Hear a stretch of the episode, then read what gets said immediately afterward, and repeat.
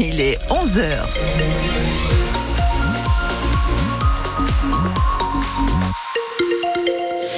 C'est la douceur qui prime aujourd'hui. On y revient avec un bulletin météo complet à la fin de ces infos. Cobel, la présidente de l'université de Poitiers, s'oppose à la loi immigration. Oui, elle a signé une tribune avec 17 autres présidents et présidentes d'universités de France euh, pour faire part de leur opposition ferme et déterminée face à ce texte. Il déplore notamment l'article qui instaure la mise en place d'une caution pour les étudiants étrangers venant en France, euh, des mesures indignes qui mettent en danger l'attractivité des universités du pays selon eux. La loi immigration qui n'en finit pas non plus de diviser la majorité présidentielle pour tenter de rassurer. Emmanuel Macron s'exprimera ce soir à la télévision sur France 5 dans l'émission C'est à vous.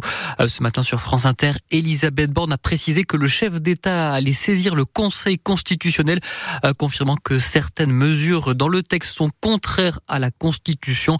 On vous a mis toutes les réactions et derniers développements sur francebleu.fr. Deux jours après l'accident de la route mortelle annuelle Les Aubiers dans les Deux-Sèvres, une femme de 77 ans est toujours entre la vie et la mort. Elle était dans la voiture avec un homme de 54 ans qui, lui, est décédé lors du choc.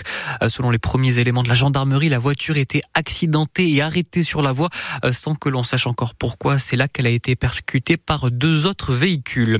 Euh, toute une série de cambriolages, ça s'est passé dans la nuit de dimanche à lundi dans des pharmacies des Deux-Sèvres et de Charente-Maritime.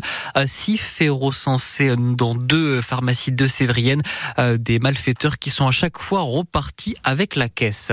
Les militants anti-bassines attendus devant le tribunal de Niort tout à l'heure à 13h. Cette fois-ci, ils protestent contre des verbalisations pendant différentes manifestations. Un salarié du spectacle syndiqué à la CGT va justement contester la sienne reçue à Sainte-Soline en octobre 2022. Il assure qu'il ne se trouvait pas dans la zone interdite. Et puis une subvention de 50 000 euros pour le château Boucard à Ménigout, 300 000 pour la forteresse de Berry à côté du village du même nom. Euh, tous les deux vont recevoir deux gros chèques du loto du patrimoine 2023. Euh, les deux bâtiments datent du Moyen Âge et ont besoin d'être restaurés.